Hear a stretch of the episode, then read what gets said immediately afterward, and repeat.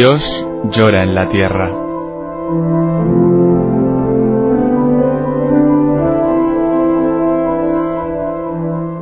Un libro en el que Berenfried van Straten, el padre Tocino, fundador de Ayuda a la Iglesia Necesitada, recoge su experiencia cara a cara con el dolor, la miseria, el hambre y la opresión a lo largo de toda la geografía del planeta.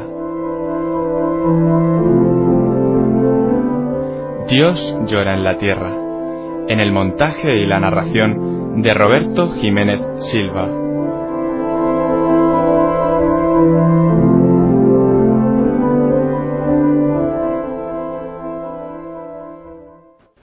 Capítulo 1 Yo soy sacerdote, monje, y rara vez estoy en mi abadía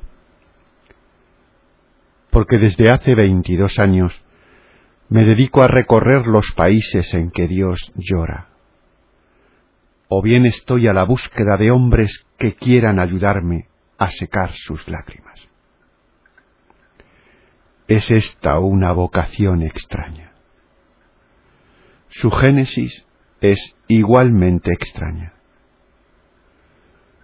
Pero echando una mirada a mi pasado, entreveo en mi vida una línea recta que a través de todo va de Dios a Dios.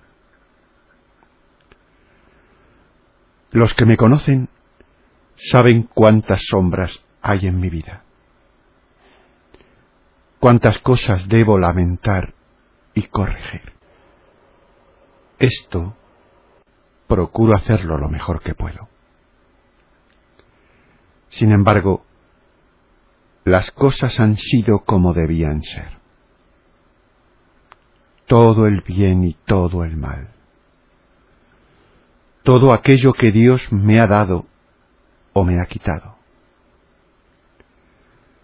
Los colaboradores que se han enrolado conmigo y aquellos que se han alejado de mí, o que por fuerza mayor he tenido que alejar yo. Todo aquello que he construido, o que yo mismo y otros han destruido. Todo aquello que la tácita condescendencia de Dios me ha concedido y todo aquello que me ha impuesto. Todo lo que Él me ha dado con superabundancia por su inexplicable bondad. Y aquello de lo que secretamente me he apropiado yo. Todas mis alegrías y mis dolores, mis amistades, mis preocupaciones, mis cóleras santas y mis iras pecadoras, mi optimismo y mi gran confianza en los hombres, y también mis adversarios y cuantos me han traicionado, mis cruces, mis luchas y mis pecados, todo, todo ha tenido un sentido en mi agitada vida. Todo me preparaba para la tarea a la que Dios me había predestinado. Todo estaba al servicio de la vocación que de Él había recibido y por la que le estaré eternamente agradecido.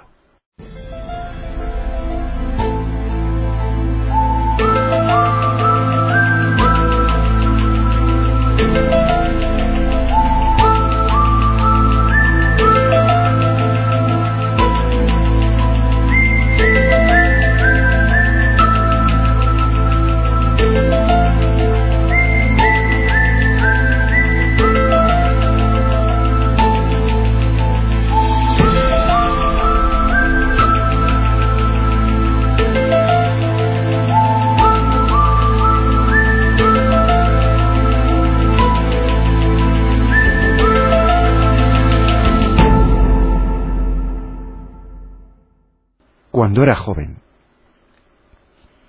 quería ser pintor. Mi padre, un profesor por todos los costados, decidió que me consagrase a la enseñanza. Durante años dio cursos nocturnos para poderme pagar los estudios universitarios. En la universidad estudié filología clásica y me interesé además por los problemas sociales. De esta suerte llegué a ser no profesor, sino redactor de un periódico político que felizmente por lo demás no fue demasiado lejos. Entré en un movimiento religioso que quería realizar una reforma en el interior de la Iglesia y que fue perseguido por las autoridades religiosas de la época como una secta peligrosa. Este movimiento, al que yo debo mucho, me dio una visión nueva y auténtica del cristianismo y un gran amor hacia Jesucristo, pero me puso al mismo tiempo en conflicto con el episcopado holandés, que por los años treinta apenas se distinguía por un progresismo particular. De ahí mi anticlericalismo precoz. Muchos de mis amigos vivían en desacuerdo con la Iglesia. Mis dos hermanos, que se preparaban al sacerdocio, dudaban de mi ortodoxia. Yo era la gran preocupación de mi familia. Con gran sorpresa de todos, Dios me llamó al convento en 1934, aunque por entonces yo estaba locamente enamorado. El sacrificio que tuve que hacer me costó más de lo que podría decir aquí. si lo hubiera reflexionado más tiempo, probablemente hubiera dicho que no. Pero no es mi costumbre reflexionar mucho tiempo.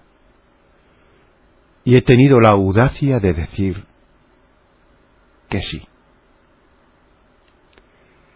Esto no tiene nada que ver con la perfección cristiana porque mi audacia es a menudo mayor que mi fuerza. Por eso, a pesar de mis intenciones más sagradas, he seguido siendo, después de una vida monástica de treinta y cinco años, un hombre débil e imperfecto, que no puede vanagloriarse de sus propios méritos, sino solamente de la misericordia de Dios.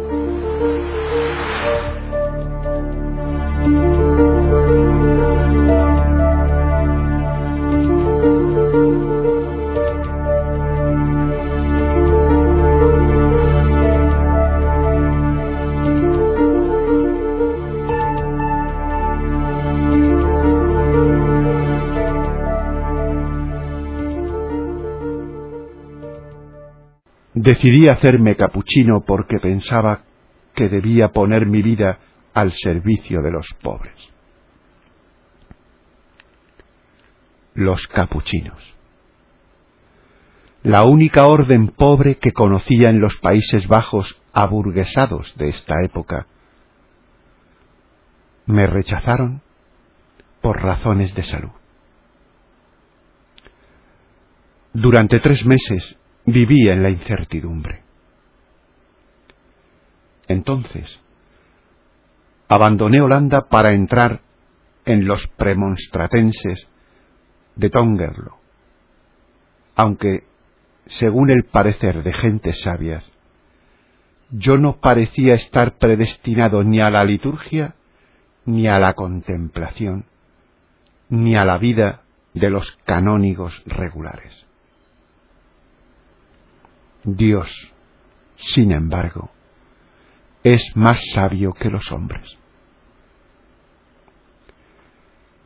persiguiendo desde el principio la perfección monástica, me impuse tantos rigores que a los tres años mi salud sucumbió. El médico me declaró incapaz de soportar el peso de las misiones, el ministerio parroquial y la predicación. Esto quería decir prácticamente que debía abandonar la abadía. Afortunadamente, el abad no me despidió. Aun sabiendo que yo cantaba un poco demasiado fuerte y algo desafinado, me consideró, sin embargo, apto para la recitación solemne del oficio, porque él tenía un corazón grande y paternal. Podía, pues, llegar a sacerdote. Seguidamente me nombró secretario particular suyo. El abad Stallmans me enseñó mucho. Me dijo una vez, estoy contento de tener a Berenfried, pero también lo estoy de no tener más que un solo Berenfried. En este tiempo escribí un libro sobre la vida blanca en Tongerlo. Era uno de estos libros poéticos, llenos de flores y de estrellas, que los monjes jóvenes solían escribir en los años de entreguerras.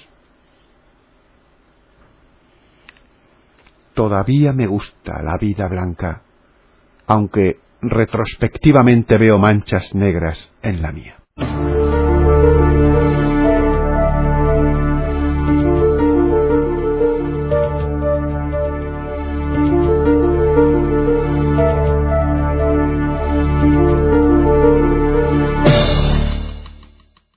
Entonces vino la Segunda Guerra Mundial, con toda su miseria grabada para siempre en mi memoria. Yo me encontraba entre dos fuegos, porque no podía interpretar la abominable matanza de otro modo que como una lucha entre paganos por las cosas de este mundo. Yo no quería tomar partido a no ser por el amor y en contra del odio. En un país que gemía bajo una ocupación enemiga, yo pretendía que los cristianos tenían el deber de amar a sus enemigos y que era pecado grave rehusarles sistemáticamente los signos y gestos habituales de caridad fraterna. Tenía amigos entre los comunistas y en el ejército alemán, entre los colaboradores en la resistencia y entre los voluntarios que combatían contra los rusos en el frente oriental. Esto me puso a menudo en apuros,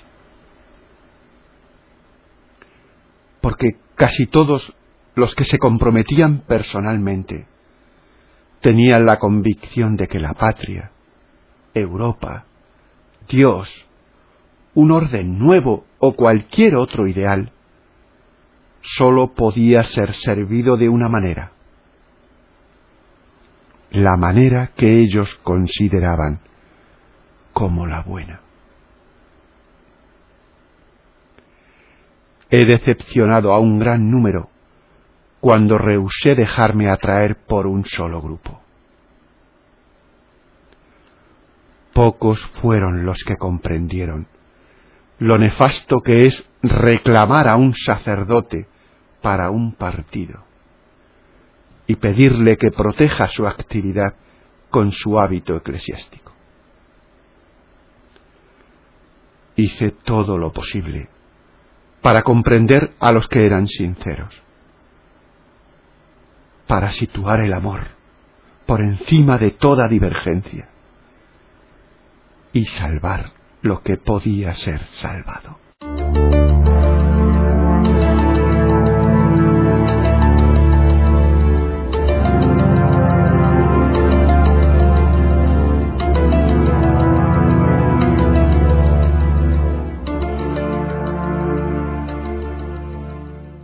Después de la guerra, muchos de mis amigos muertos en la discordia y en la división, yacían en fosas comunes o en los cementerios militares que cubrían la Europa devastada. Los unos habían caído vestidos con uniforme alemán, los otros con uniforme aliado. Otros habían perecido en las cámaras de gas de los campos de concentración hitlerianos, o habían perecido como personas civiles indefensas bajo los bombardeos anglosajones. Muchos fueron ejecutados, bien como resistentes, bien como colaboradores.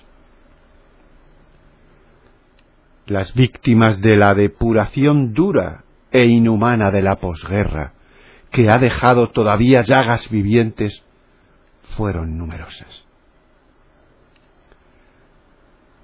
Entonces, fundé una pequeña revista en la que clamaba mes tras mes por la restauración del amor en un mundo desgarrado.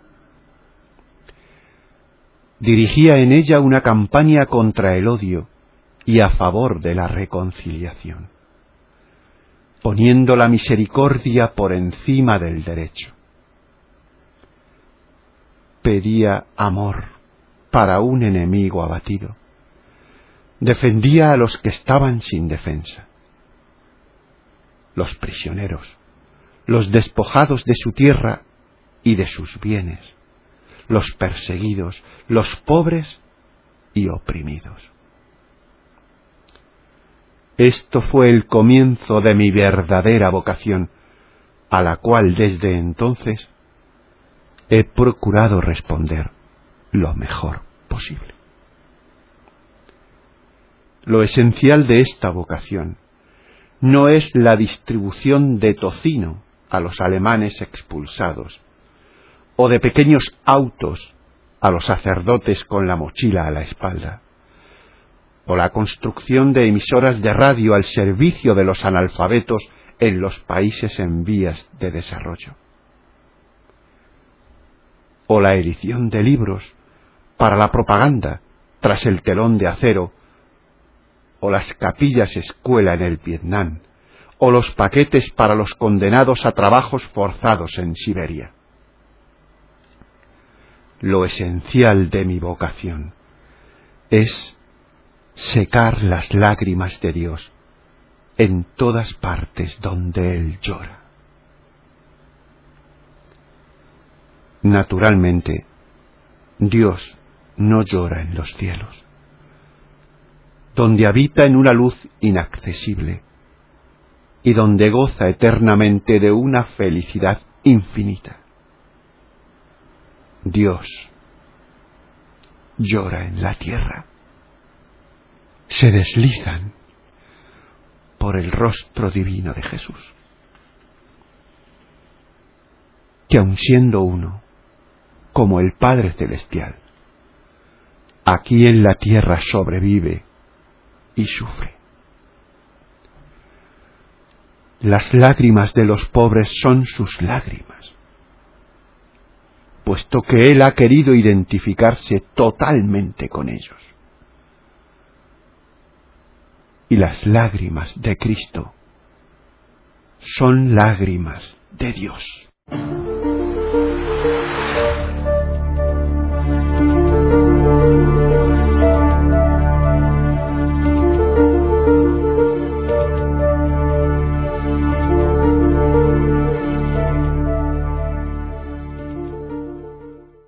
De este modo, Dios llora en todos los afligidos en todos los que sufren, en todos los que lloran en nuestro tiempo.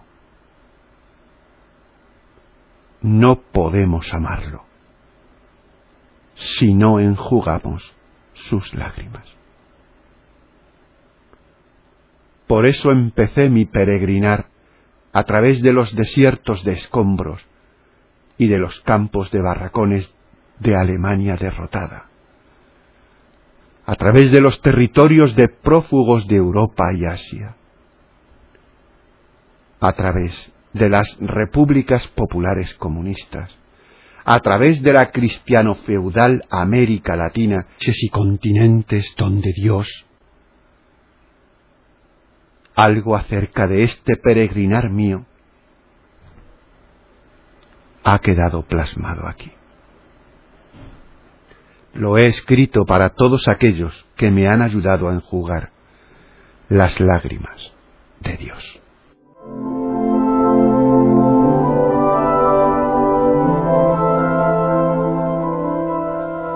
Dios llora en la tierra. En el montaje y la narración de Roberto Jiménez Silva. Dios llora en la tierra. Si has escuchado estas palabras, no te quedes indiferente. ¿Hay algo que puedas hacer?